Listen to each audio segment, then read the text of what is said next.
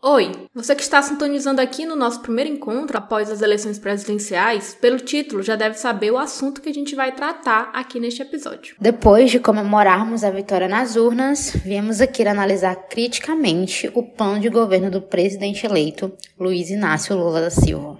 A ideia é entender quais as propostas para os próximos quatro anos de governo e discutir as lacunas, né, o que pode ser melhorado e comentar sobre as principais ações do governo de transição, além de discutir as formas de nos mantermos atentas na luta pela reivindicação de direitos. E por isso, esse episódio já vem com um aviso. Estamos comemorando a vitória de um governo de esquerda, mas também nos manteremos atentos durante todo esse caminho para que nossos direitos sejam garantidos.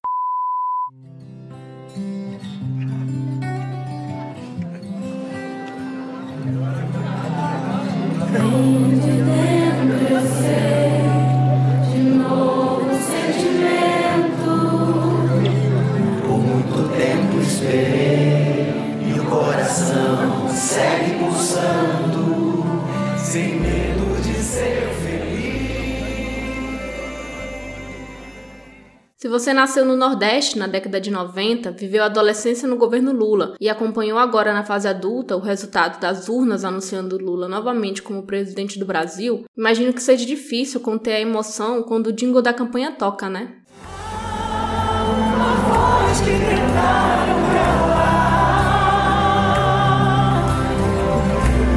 Mas essa estrela não vai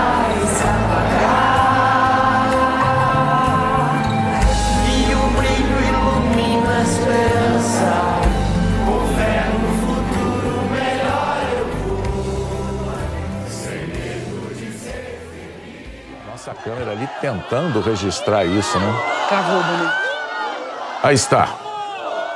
Às 19 horas e 57 minutos, Renata Lopretti chamando minha atenção para este momento. Você está vendo na tela, a cor pintou. A Justiça Eleitoral acaba de confirmar a vitória de Luiz Inácio Lula da Silva, do PT, na disputa da presidência da República. A partir de 1 de janeiro de 2023, Lula retorna ao Palácio do Planalto para o mandato de quatro anos. Será o terceiro mandato dele. Vence, portanto, a eleição o candidato Luiz Inácio Lula da Silva Renata.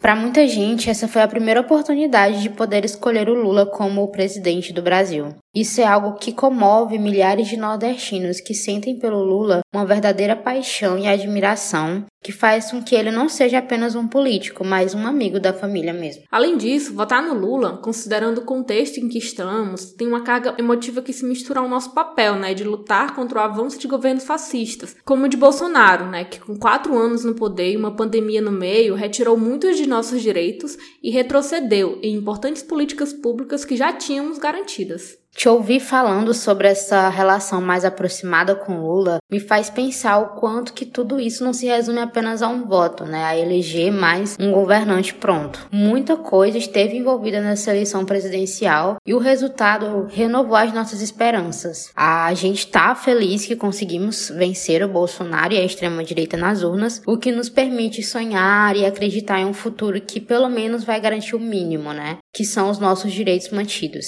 E o que vier além disso vai ser sim bem recebido. Mas também a gente continua com os pés no chão, porque a luta ela não terminou com o Lula sendo eleito novo presidente do Brasil. Aliás, a luta só começou, né? O que vier, além da manutenção dos direitos, está dentro dessa luta que a gente vai travar juntas. E são esses quatro anos de luta, esperança e garantia de melhores condições de vida que nos motivou a produzir este episódio. A gente convidou especialistas para analisarmos o programa do governo do presidente Lula a partir de eixos que acreditamos serem essenciais para um governo de esquerda e também para entendermos como vai ser o cenário nos próximos quatro anos. Eu sou a Joária Carneiro. E eu sou Aldenora Cavalcante. Estamos começando agora o Malamanhadas Podcast.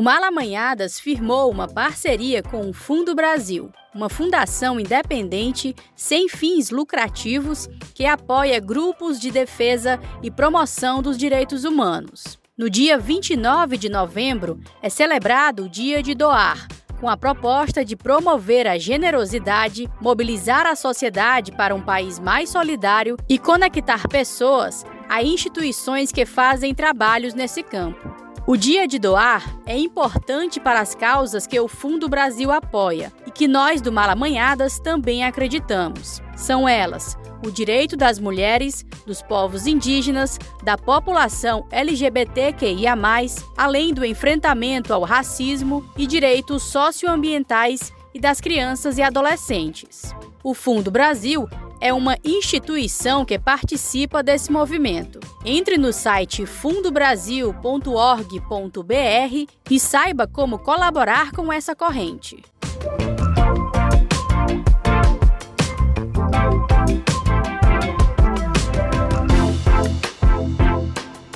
O Lula teve em números absolutos a maior votação da história do Brasil. Foram 60.345.999 votos, o que representa 50,90% dos votos válidos. Ele superou o próprio recorde que aconteceu em 2006. Além disso, o petista é o primeiro a ser eleito presidente pelo voto direto três vezes. E mais uma vez, o nosso Nordeste levou o resultado dessas eleições nas costas, né? A gente brinca com isso, dizendo que nordestino é sabe votar, mas isso é realmente verdade. Aqui na nossa região, segundo o levantamento feito pela agência Tatu, o Lula venceu no segundo turno em 98,9% dos municípios do Nordeste. Ao todo, foram 22,5 milhões de votos nos nove estados. Os votos dos nordestinos para o Lula foram tão expressivos que, em um dos discursos feitos pelo presidente eleito no dia do resultado do segundo turno, Lula agradeceu aos moradores da nossa região. Eu acho que hoje é dia de nós que moramos em São Paulo,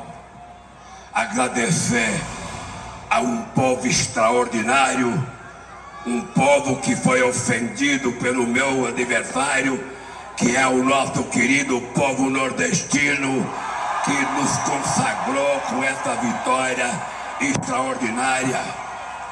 Eu quero agradecer aos 215 milhões de habitantes, mas o povo do Nordeste merece uma palavra especial, porque aquele povo foi muito porreta no primeiro, no segundo, na eleição da Dilma, na minha primeira eleição, e vai ser muito porreta para ajudar a gente a governar esse país.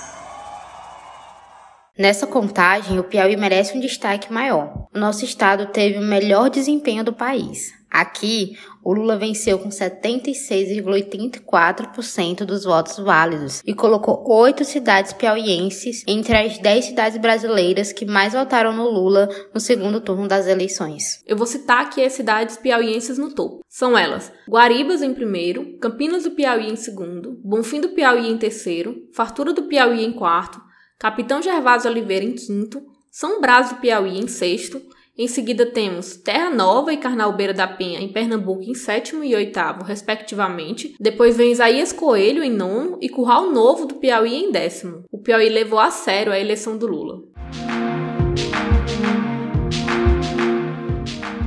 Para falar do futuro, que vai começar em 2023, vamos voltar um pouquinho no tempo e falar do que foi conquistado antes. Os governos petistas, que englobam o primeiro de Lula, que aconteceu de 2003 a 2010, e o de Dilma Rousseff, de 2011 a 2016, quando ela saiu com o golpe, foi uma época em que houve um aumento da escolaridade dos brasileiros e a redução das desigualdades sociais e econômicas, bem como a redução da fome e da pobreza no país. Tivemos também a criação de programas que ampliaram o acesso às universidades, como o ProUni e a Lei de Cotas, que garante o maior acesso de pessoas pretas ao ensino superior público, além de outras medidas importantes, como a criação do Estatuto do Idoso, da Lei Maria da Penha, do Estatuto da Igualdade Racial e da PEC das Domésticas. Tudo isso nos faz acreditar que os próximos quatro anos vão proporcionar políticas públicas efetivas para a população mais vulnerável, mulheres, pessoas negras, LGBTQIAP+, indígenas, quilombolas, pessoas com deficiência,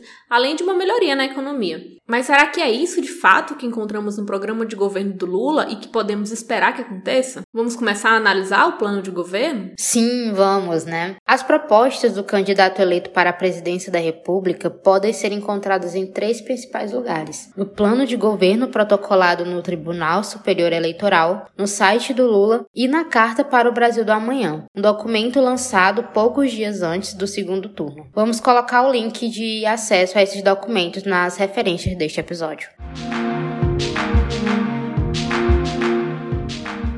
As propostas do Lula para o governo presidencial, que começa em 1 de janeiro de 2023, voltam os olhares para o desenvolvimento social e garantia de direitos, desenvolvimento econômico e sustentabilidade social e climática, defesa da democracia e reconstrução do Estado da soberania. Os eixos né, que aparecem em destaque trazem propostas para as áreas da economia, educação, meio ambiente, cultura, combate às desigualdades sociais, segurança pública e saúde. O plano se compromete compromete com, abre aspas, resgatar a esperança na reconstrução e na transformação de um país devastado por um processo de destruição, fecha aspas. O objetivo também é, segundo o documento, superar a crise que o país afundou nesses quatro anos de governo Bolsonaro. Nós chamamos a cientista política e professora da Universidade Federal do Piauí, Bárbara Jorras, para avaliar o programa com a gente. Vamos ouvir? Oi, sou Bárbara Jorras, mulher branca, os traços do, do meu rosto, eu tenho um rosto redondo, com olhos azuis, cabelos curtos. Em geral, eu gosto muito de usar brincos e colares de artesanato, então de crochê ou de madeira. Quase sempre estou trajando algum tipo de vestido com flores ou com temas geométricos.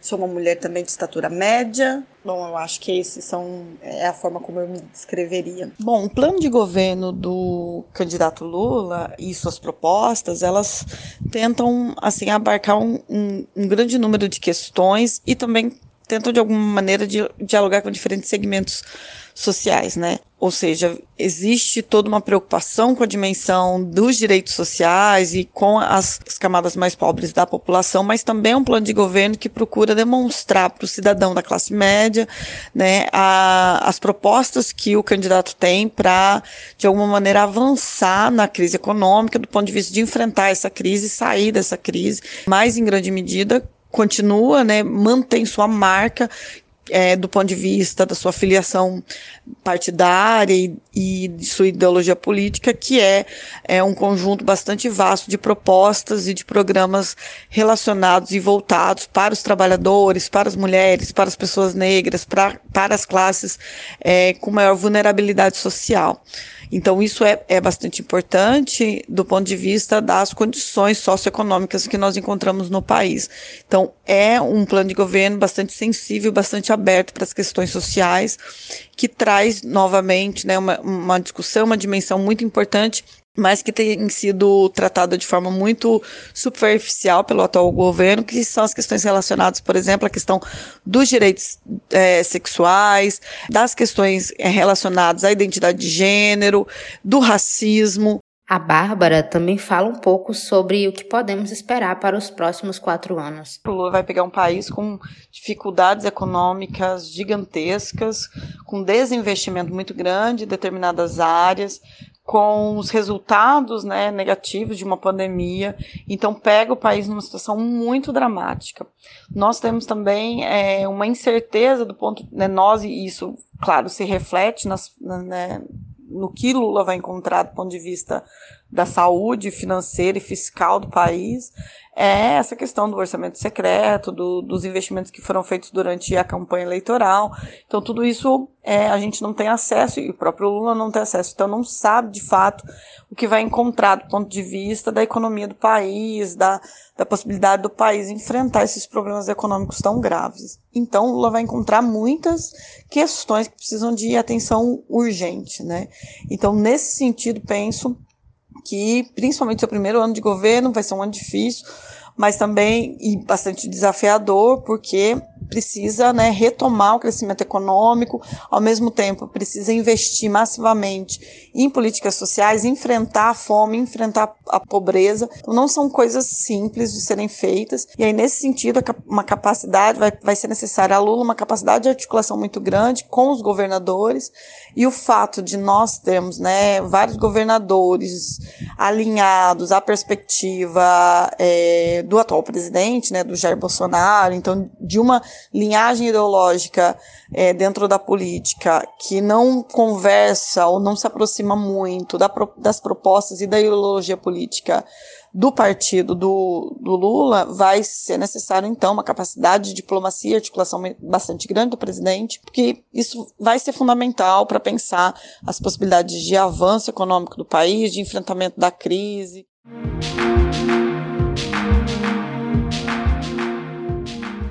Como a cientista política Bárbara falou, o documento de fato sustenta um discurso de compromisso com diversas camadas da população e o combate às desigualdades sociais. Após vivermos um governo de negação de direitos e tantos retrocessos, ter um presidente que olhe para isso dá um alívio é um plano de governo né, que tem como proposta retomar discussões que foram abandonadas e uh, garantir direitos que já haviam sido adquiridos e que foram perdidos ou é, estão atualmente só garantidos no papel.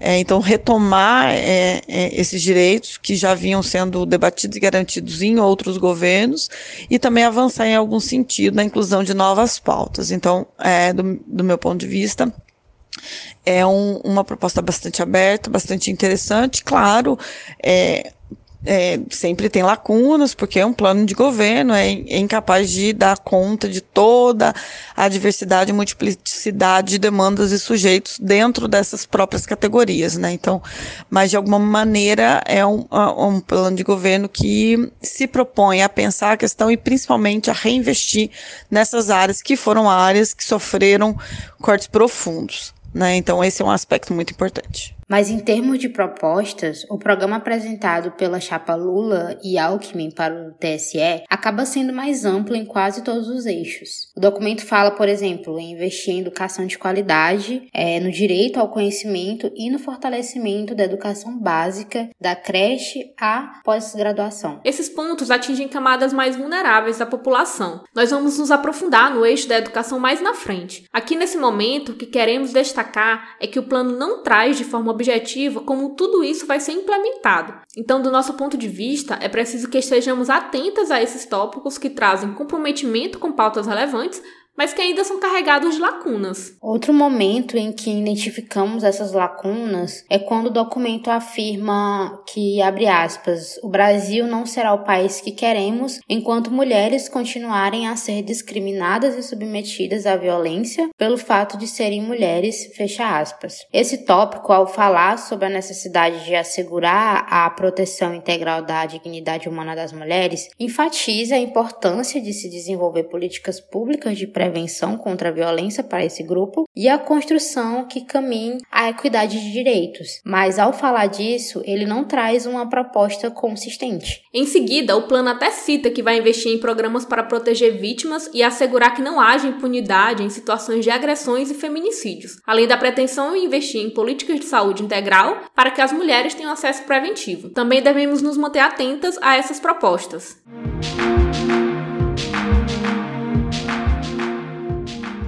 Quando se fala em população negra, as propostas também possuem lacunas ao destacar, por exemplo, a implementação de um amplo conjunto de políticas públicas de promoção da igualdade racial e de combate ao racismo estrutural. O documento apenas cita que será construído políticas públicas que combatam e revertam a política atual de genocídio e a perseguição da juventude negra com superencarceramento e que combatam a violência policial contra as mulheres negras, a juventude negra e os povos e comunidades tradicionais de matriz africana e de terreiro ao voltar os olhos às pessoas com deficiência, o programa destaca a necessidade de assegurar, abre aspas, as pessoas com deficiências e suas famílias o acesso à saúde, educação, cultura e esporte e a inserção no mundo do trabalho, fecha aspas. Assim, ele se compromete a trabalhar com a comunicação acessível e inclusiva, investir em pesquisas e inovação e assegurar a pessoas com deficiência o acesso a tecnologias assistivas, mas não fala como vai ser implementado na prática. A gente volta a dizer que, na nossa avaliação, ter essas propostas dentro de um plano de governo é um avanço importante, mas que precisamos nos manter atentas para acompanhar de fato a criação de programas que estejam comprometidos com essas propostas que ainda possuem lacunas dentro do plano do governo de Lula. E também para ficarmos atentas às equipes que vão compor essas pastas, né? Se são pessoas coerentes e que vão de fato se comprometer com as propostas.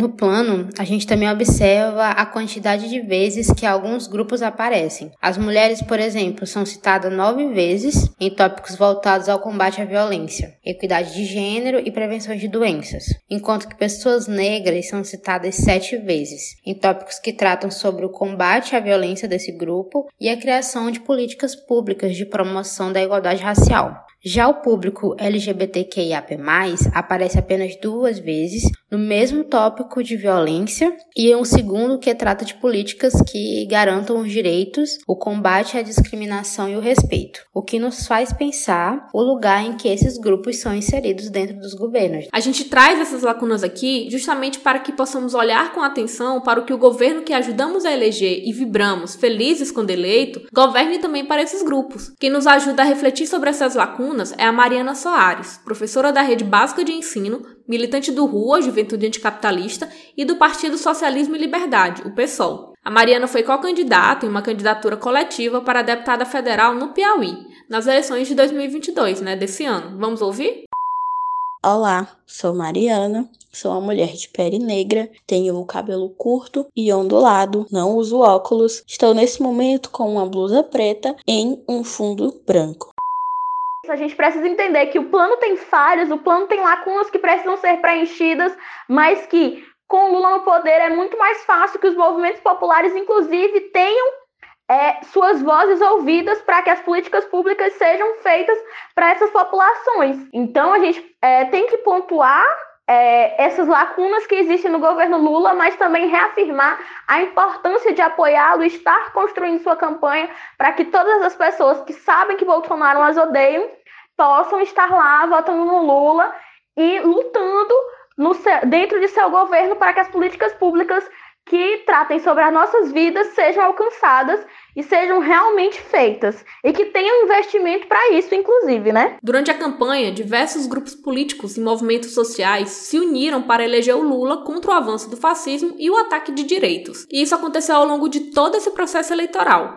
inclusive durante a elaboração do plano de governo que estamos analisando aqui neste episódio. Então, o plano de governo de Lula ele foi feito, por assim dizer, por muitas mãos, né? Pela, pela base petista, pelos movimentos sociais que constroem o PT. E também foi feito feito através de um documento do PSOL, Partido Socialismo e Liberdade, né, que enviou 12 eixos e pediu que alguns fossem colocados, no, é, absolvidos, por assim dizer, para o plano de governo de Lula. E esse plano de governo, ele é, é, como eu posso dizer, o resultado, na verdade, de todas essas coisas que a gente tem sentido que falta nos últimos anos. Ele é uma, uma, entre aspas, uma reciclagem, por assim dizer, de propostas antigas do Lula, propostas muito boas que deram certo. Então, esse plano de governo, ele é um plano de governo que fala sobre as classes populares, né? Ele fala sobre as classes populares, sobre é, direito de moral, direito de comer, o direito de ter água. Essa mistura de propostas e ideais, ainda que alimentem nossas esperanças por um futuro melhor, marcado por menos desigualdades,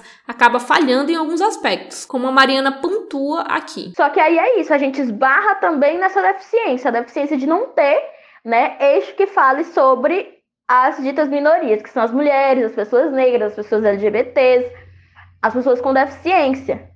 E isso, inclusive, é um problema, né? Mas as pessoas que estão dentro dessas minorias estão convencidas em apoiar Lula, justamente porque entendem que dentro do seu governo é muito mais fácil construir e pensar políticas públicas para essas populações do que fora dele. Porque dentro dos últimos quatro anos de governo Bolsonaro, é, essas pessoas elas só tiveram seus direitos tirados. E é justamente por isso que essas pessoas elas fazem todas as críticas ao plano de governo, à figura de Lula também, mas elas entendem que ele é o único que consegue derrotar Bolsonaro e que construir sua campanha é a única saída para que a gente possa ter realmente algum direito e que as nossas vidas sejam menos ameaçadas do que elas são hoje. Porque é isso, todos os dias a gente tem é, notícias de que, as, de que minorias são agredidas, minorias são mortas, e nesses últimos dois meses de eleição isso aumentou ainda mais.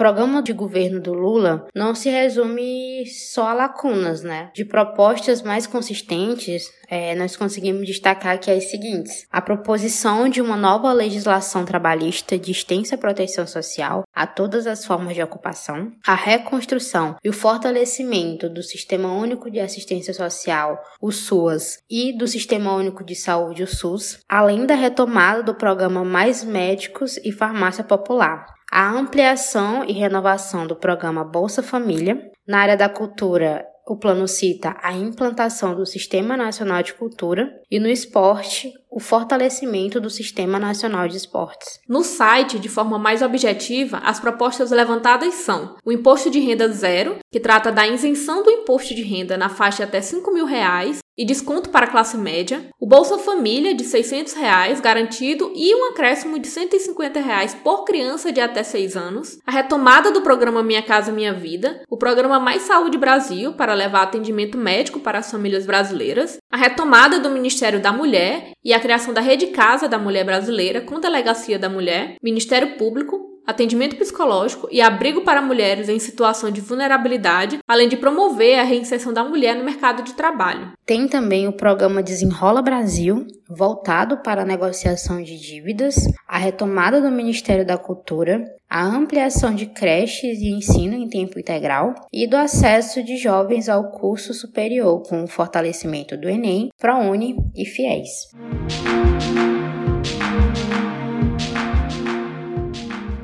Na Carta para o Amanhã, documento lançado pela chapa Lula e Alckmin dias antes do segundo turno das eleições presidenciais, temos 13 pontos voltados ao desenvolvimento do Brasil. A carta é uma nova versão né, da Carta Povo Brasileiro, lançado 10 anos atrás, em 2002. Foi quando Lula estava disputando a eleição né, que elegeu o petista para o primeiro mandato como presidente do Brasil. Com nove páginas, a Carta para o Amanhã é um documento mais objetivo do que o plano de governo enviado pela chapa para o TSE e ele destaca as principais propostas do Lula, que nós já falamos aqui alguns minutos atrás, né? Delas, nós podemos destacar aqui a criação do Ministério dos Povos Originários, a recriação dos três ministérios da cultura, da mulher e da igualdade racial, a recuperação do programa Viver Sem Limites, com destaque para o desenvolvimento e acesso às tecnologias assistivas para pessoas com deficiência. Também merece destaque a proposta de revogação de medidas contrárias às populações indígenas e povos originários. Na área da educação, o apoio na construção de creches e na saúde,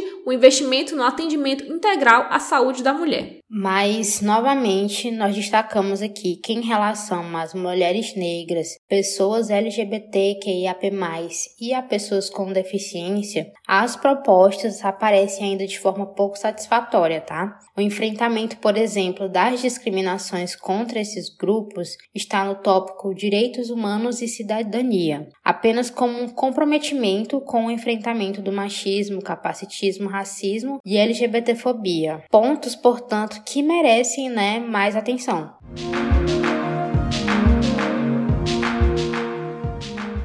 Depois de analisar aí de forma mais geral o programa de governo da chapa Lula Alckmin, agora nós vamos nos aprofundar em eixos mais específicos que já comentamos aqui um pouco, né? Mas eles merecem destaque porque dialogam diretamente com os temas que debatemos aqui no Malamanhadas. Um deles é a educação. Para falar sobre como esse tema aparece nas propostas do presidente eleito, conversamos com Lucineide Barros, educadora popular e professora de pedagogia da Universidade Estadual do Piauí. Vamos ouvir? Olá, eu sou Lucineide Barros, sou mulher negra, tenho 1,50m de altura, uso óculos, meus cabelos são curtos e crespos e tenho 53 anos. Então, de modo específico, para a educação, é, o Lula coloca no programa é, propostas muito importantes, que são, na verdade, expressão da defesa que a sociedade brasileira tem feito ao, longo do tempo, como a questão da alfabetização, com a universalização da educação infantil, do ensino fundamental, com ensino profissionalizante integrado, né, é, para que se possa garantir condições de acesso e garantir que os níveis de escolarização no Brasil se elevem, porque nós temos ainda níveis muito baixos. Essas propostas citadas pela professora Lucineide, algumas já falamos aqui, mas não custa nada destacar novamente. São elas a construção de creches, a implantação do ensino em tempo integral com bolsa estudante para quem completar o ensino médio e o investimento em mais universidades a partir de programas que já conhecemos, como o Enem, o FIES e o ProUni. Há também propostas de correção de fluxo, que isso é muito importante num contexto em que nós ainda temos níveis elevados de abandono escolar de repetência escolar e que é, contribuem para assegurar as taxas de analfabetismo clássico e funcional elevadas. Há também propostas em relação às políticas de ação afirmativas, que um país como o Brasil, marcado pelo neocolonialismo, não é? pelo colonialismo e pelo neocolonialismo, precisa é, investir fortemente em políticas de ação afirmativa, como as políticas de, cota de cotas raciais, as políticas de igualdade racial, mas também de igualdade de gênero, de combate à LGBTfobia. Para a professora Lucineide, atualmente as políticas de ação afirmativa vêm se expressando especialmente através da lei de cotas. Sobre ela, o Lula se compromete em estender as cotas para a pós-graduação, justamente para garantir o acesso amplo às universidades. Mas a pesquisadora afirma que somente isso não é o suficiente. Só que nós temos visto que a garantir o acesso não é tudo. É necessário que, junto com o acesso, se possa garantir as condições de permanência. Daí a necessidade de termos assistência estudantil, tanto no ensino superior como na educação básica. No ensino superior, a assistência estudantil pressupõe uma série de itens a serem providos em termos de políticas, como a questão da alimentação escolar, é, como a questão é, da moradia, como a questão é, da condição de participação na pesquisa, na extensão, é, estágios remunerados. E tudo isso nos leva a pensar nos desafios que serão enfrentados por Lula para tentar garantir esses direitos à população mais vulnerável no campo da educação. E sobre isso, vamos trazer uma última fala da Lucineide Barros. Eu considero que o o, dentre os desafios diversos que serão enfrentados pelo governo Lula está o de garantir a ampliação dos investimentos públicos para a educação.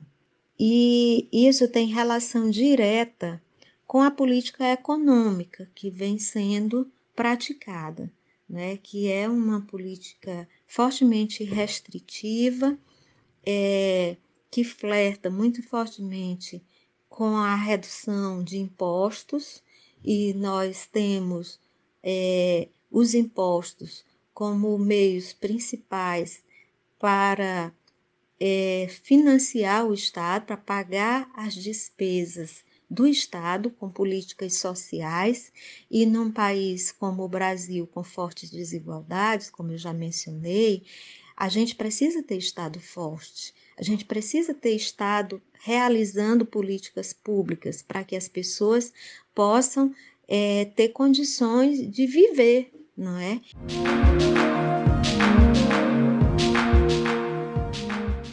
Uma outra área que achamos que vale destaque é a área da economia, que tanto foi prejudicada durante o governo de Bolsonaro e que atingiu a vida de milhares de brasileiros, né? O aumento do preço da alimentação e dos combustíveis são alguns dos exemplos. Para tentar frear esse trem desgovernado da economia, O Lula traz no plano de governo propostas como a revogação da lei de teto de gastos, a construção de uma nova legislação trabalhista que assegure salários dignos, a competitividade e os investimentos das empresas, a criação do Empreende Brasil, que tem como objetivo facilitar o acesso ao crédito para micro e pequenas empresas. Temos também o programa Imposto Zero para quem ganha até 5 mil reais, que será acompanhado de uma reforma tributária, como a gente falou aqui já, e o Desenrola Brasil, programa voltado para a negociação das dívidas das famílias que recebem até três salários mínimos para limpar o nome no SPC e Serasa e reaquecer a economia. Para analisar essas propostas e essas lacunas existentes no tópico de economia do programa do presidente Lula, a gente chamou a Kelly Brito, que é economista e professora da Universidade Federal do Piauí. Oi, meu nome é Kellen, eu sou professora da Universidade Federal do Piauí, campus Ministro Petrônio Portela, em Teresina. Sou uma mulher de 36 anos, estatura mediana, branca, de olhos e cabelos pretos e cabelos naturais cacheados na altura do ombro. Uso óculos a maior parte do tempo com uma armaçãozinha que é dourada com preta. O que primeiro a gente pode destacar sobre as propostas do presidente eleito, Lula, é a retorno, né, o retorno às prioridades macroeconômicas é, de crescimento, investimento, é, que são prioritárias, sempre foram prioritárias nos governos anteriores. Então, acredito que realmente não seria diferente. É, outras propostas, elas são propostas muito similares a, ao que tivemos eleição de 2002 e sua entrada em 2003, que foi essa prioridade também do combate à fome é, e as inseguranças alimentares da população, que retomamos né, é, em participar infelizmente, do mapa da fome da ONU. No papel, as propostas aparecem de forma objetiva, mas os desafios para implementar essas ideias também são imensos na área da economia. O que a gente pode destacar hum, a gente, de fato, o, o, o, governo ele vai ter algumas dificuldades de implementar algumas de suas políticas de investimento e de gastos públicos visando a melhoria da condição de uma parcela da população que está, é, de fato, bem prejudicada por conta das crises constantes, crises econômicas constantes, inflação, né, um aumento de preços em produtos que não, necess não necessariamente precisariam estar aumentando, como por exemplo o preço dos combustíveis, né, através de uma política da Petrobras de preços dolarizados, né? É, mas primeiro combate seria da emenda constitucional 95, que é a gente chama de teto dos gastos, né? Esse teto dos gastos ele tem que cair para que o governo consiga de fato implementar as políticas que são, estão sendo propostas. E o outro ponto é o retorno de uma política de preços de combustíveis é, interna e não dolarizada, de forma a controlar os preços dos combustíveis e, com isso, também controlar vários preços de produtos que dependem dos combustíveis, além da própria inflação, que o combustível tem um peso considerável. Sendo assim, eu acho que sim, as medidas elas são possíveis, caso o governo consiga derrubar a emenda constitucional 95, que é essa do teto dos gastos, para que o investimento ele possa ser feito com bases governamentais, né? Que o, o, o governo ele consiga de fato produzir a sua parcela no PIB, né, no produto interno bruto, que um dos componentes do produto interno bruto é o gasto governamental, e esse gasto governamental estando controlado, estando reduzido, principalmente em investimentos, isso desacelera bastante a economia e reduz, consequentemente, o PIB. Né? Se um dos componentes de uma soma é um determinado gasto, se esse gasto não existe, essa soma vai ser menor. Né? E o PIB ele é isso, é um somatório de vários componentes, investimento, consumo e gasto do governo, além das exportações reduzidas às importações. Então, se a gente consegue controlar determinados fatores, também como por exemplo o dólar, que encarece várias matérias-primas e não tanto as matérias-primas, mas muito também os equipamentos, né, o gasto com capital, que é necessário para as nossas empresas funcionarem, se a gente consegue reduzir esse dólar, também a gente tem uma melhoria em alguns níveis inflacionários, uma melhoria da, dessa inflação que a gente chama de inflação de custos. Então, é, é possível, desde que algumas alterações estruturais, algumas questões legislativas sejam ajustadas, e isso, obviamente, vai ser um desafio muito grande para o presidente, dado que uma boa parte do Congresso é oposição. Então, talvez essas reformas sejam dificultadas. É, essa, esse cenário. Mas estamos aí torcendo para o melhor, para que o investimento possa ser retomado e os, esses outros gastos, principalmente gastos com a população mais prejudicada, possa também ser retomado para que a, a gente saia do mapa da fome, para que a gente retorne os níveis de emprego e, e tenhamos aí um, um cenário mais favorável na economia, principalmente como o presidente eleito diz, né, para esses que são mais favorecidos. E as lacunas também ainda seguem presentes no eixo econômico do programa, mas ela está presente muito mais na questão de como as propostas que abarcam diversas frentes vão ser implementadas. Com relação a lacunas e falhas no programa do presidente eleito Lula, a gente não vê, na verdade, é, grandes falhas no sentido de ausência de programas, né? Os programas, eles abarcam todas as áreas relativas a questões econômicas, internas e externas, né? Como questão comércio internacional, relações internacionais entre os países, as questões econômicas internas no sentido da promoção de crescimento e desenvolvimento, investimentos econômicos nas mais diversas áreas, fala sobre todos os setores, então fala sobre é, agricultura, né, agropecuária, comércio, serviço e a indústria.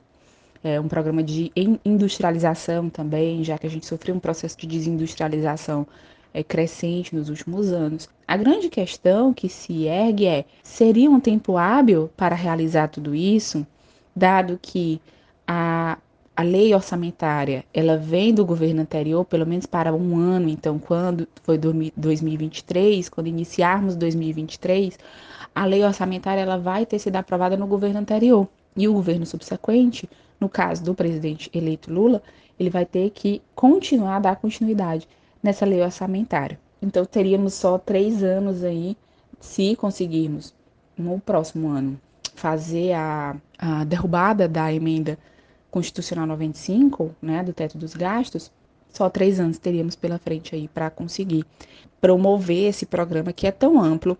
É, realmente ele é extenso e ele é abrangente. Ah, então é um programa que ele é realmente muito extenso. Talvez, talvez esse seja a falha do programa, né? É, não especificar com, com grande detalhe como isso vai ser feito, ou como, se isso de fato vai conseguir ser realizado, quais os prazos que vamos ter para realizar cada uma dessas, dessas propostas. Então, talvez a questão seja mais essa.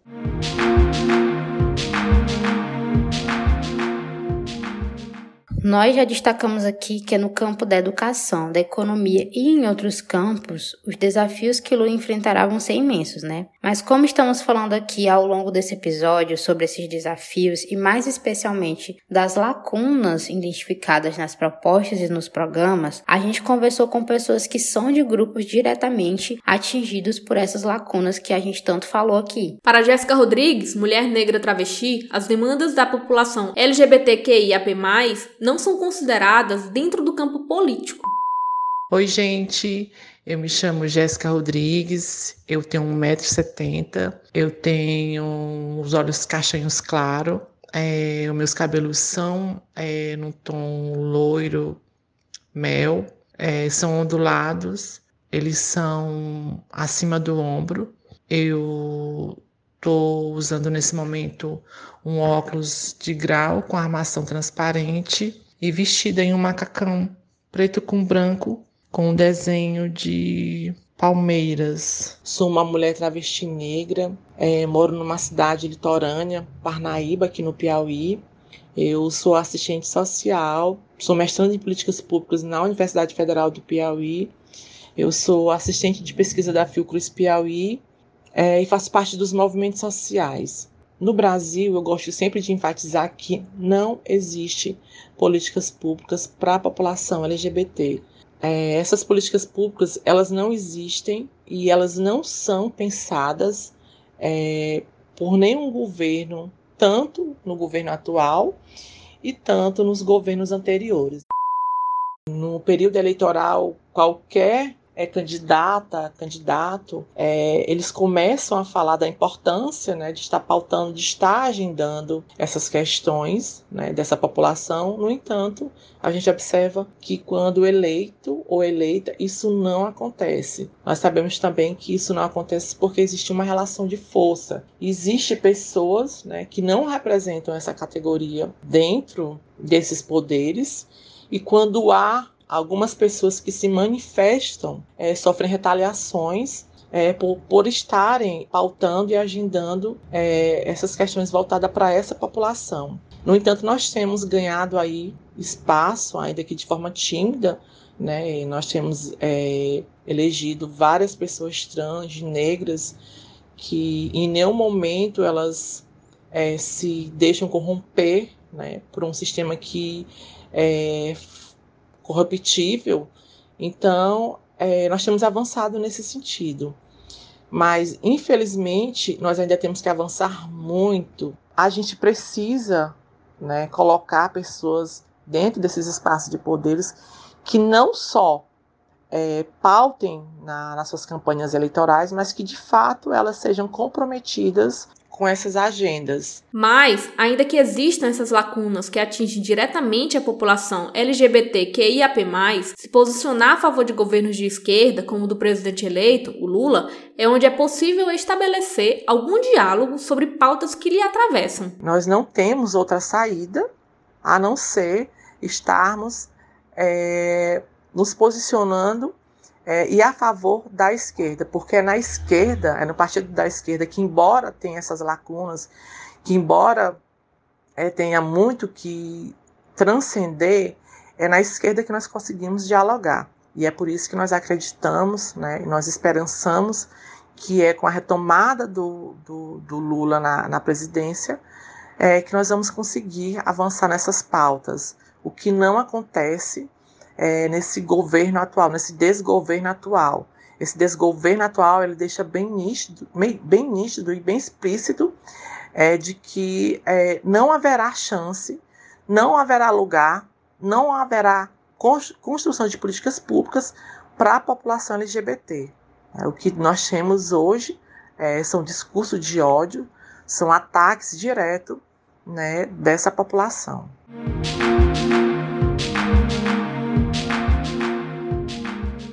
Sobre as propostas voltadas para a população negra, que destacamos dentro do programa do Lula, nós conversamos com a ativista, historiadora e professora da Universidade Estadual do Piauí, Iraneide Soares. Vamos ouvir?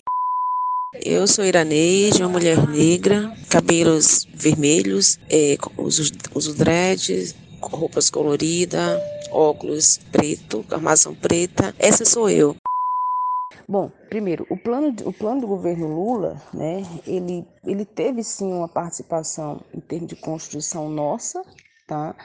É, uma participação bastante importante, né, com grupos de, de trabalhos, desde a participação né, direta, desde a Associação de Pesquisadores Negros, a coletivos né, do movimento negro, como, como o MNU, como é, Convergência Negra, Coalizão, enfim, tá? A gente teve uma, uma participação e eu te confesso que, que não, não, não foi uma participação é, como a gente gostaria, como a gente deveria, né? E não foi uma exceção também é, de propostas como a gente gostaria e como deveria. A professora Iraneide, inclusive, foi recentemente nomeada para compor a equipe de transição do governo Lula. No último dia 16, né, eu fui convidada a compor a equipe de transição do governo Luiz Inácio Lula da Silva e para especialmente para compor a comissão de para compor o GT técnico, né, no Ministério da Ciência e Tecnologia convite este para mim é muito honroso, né? Foi uma honra, foi, enfim, foi uma alegria ter sido convidada, ter sido lembrada, mas também lembrar, dizer, né, que esse convite, ele também ele parte de uma demanda, de uma costura política, mas sobretudo de uma reivindicação, né, política dos, do movimento negro, especialmente da convergência negra, negra, a qual faço parte, e da Associação Brasileira de Pesquisadores Negros, né, que estou presidente presidenta. Nesse sentido, claro que, para além disso, outros coletivos, como historiador, eh, coletivo de historiadores negros Brasil, é, coletivo de intelectuais negros, movimentos de mulheres, enfim,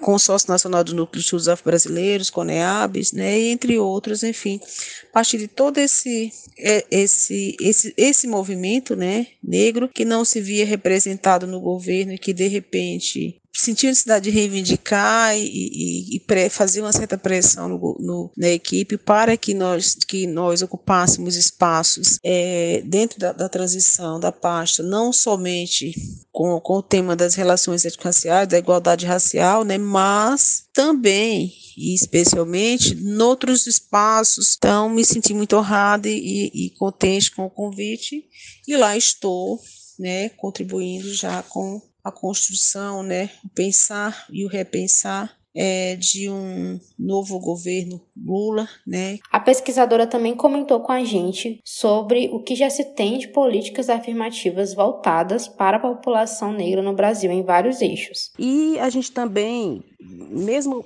observando esse essa, isso que eu chamo de lacuna, né? É, Observa-se também o contingente, ou seja, o, o número de, de, o que se tem né, de políticas afirmativas, o que se conquistou nos últimos 20 anos no tocante à legislação. Então, assim, o que é que temos hoje no Brasil? Nós temos uma legislação afirmativa bastante expressiva, como leis, legislação que, que perpassa pela saúde da população negra como Programa Nacional Saúde da População Negra. Nós temos uma legislação que passa, que aí a, nesse Saúde da População Negra ela vai acolher né, uma, agenda, uma agenda feminina das mulheres negras, mas uma, uma agenda da, da população infanto-juvenil, uma agenda da população adulta e uma agenda do homem tá certo?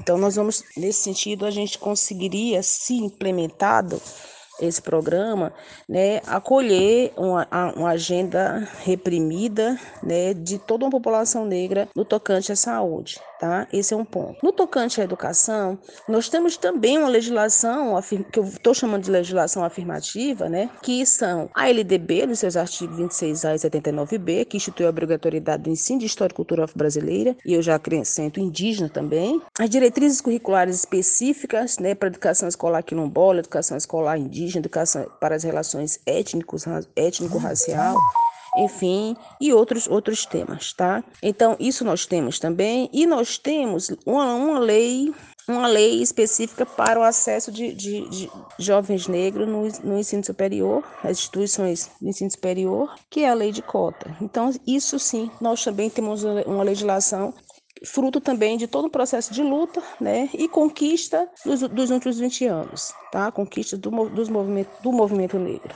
No tocante ao mercado de trabalho, né, ao acesso ao trabalho, nós também temos uma lei de cota para o acesso ao, ao serviço público, que também está aí e também é uma conquista importante para a gente, é, é relativamente recente, uma legislação, uma lei relativamente recente, uma das mais novas, mas também que é importante. Então, assim, o nosso debate, o nosso embate, né, com o plano de governo do, do presidente Lula, foi exatamente aperfeiçoar alguns mecanismos, né, como a lei de cotas, né, para acesso ao ensino superior, aperfeiçoar no tocante a pensar também e pensar e, e, e deixar expresso na legislação o, a importância da, da permanência desse sujeito, permanência e, encaminhamento para o mercado de trabalho, aperfeiçoamento desses mecanismos né, legislativos, mas ao mesmo tempo é, implementação sobretudo, né, implementação sobretudo, especialmente, eu, e aí eu, é, uma, é, uma, é uma reflexão minha, né, especialmente o, no tocante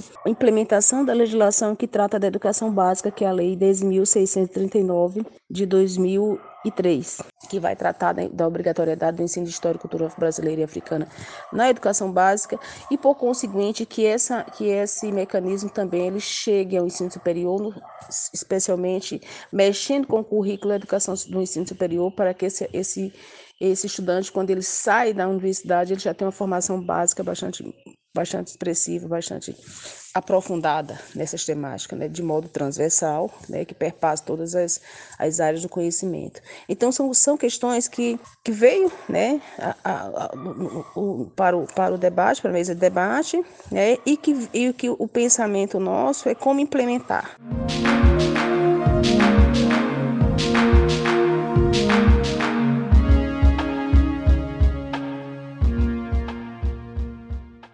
Ainda que seja um programa feito por um governo de esquerda que traga propostas voltadas aos grupos mais vulneráveis, o que a gente vê é que nós precisamos nos manter atentas, né, às lacunas que encontramos por aí, né? Isso foi exatamente o que nos motivou a fazer esse episódio. As lacunas estão aí, mas a nossa esperança em acreditar que elas possam ser preenchidas também se mantém viva. Vale lembrar que o governo Lula ainda não começou de fato, então ainda tem muita coisa para acontecer nesse período de transição até o dia da posse, que acontece em 1 de janeiro de 2023. Para encerrar esse episódio, gostaríamos de destacar nomes que nos deixaram muito felizes em saber que foram chamados para integrar a equipe de transição do governo. São eles: o advogado especialista em questões raciais, o Silvio Almeida, a ex-ministra de Igualdade Racial, pesquisadora e pedagoga Nilma Lino Gomes, tem também o educador e fundador da UNEAFRO e da Coalização Negra por Direitos, Douglas Belchior, a escritora e ativista da Frente de Luta por Moradia de São Paulo, Preta Ferreira, a professora, jornalista e diretora do Instituto Marielle Franco, Aniele Franco, e por fim, a professora Iraneide Soares, que contribuiu para a construção desse episódio. Muitos outros nomes importantes estão juntos nessa lista e ficamos muito felizes por isso.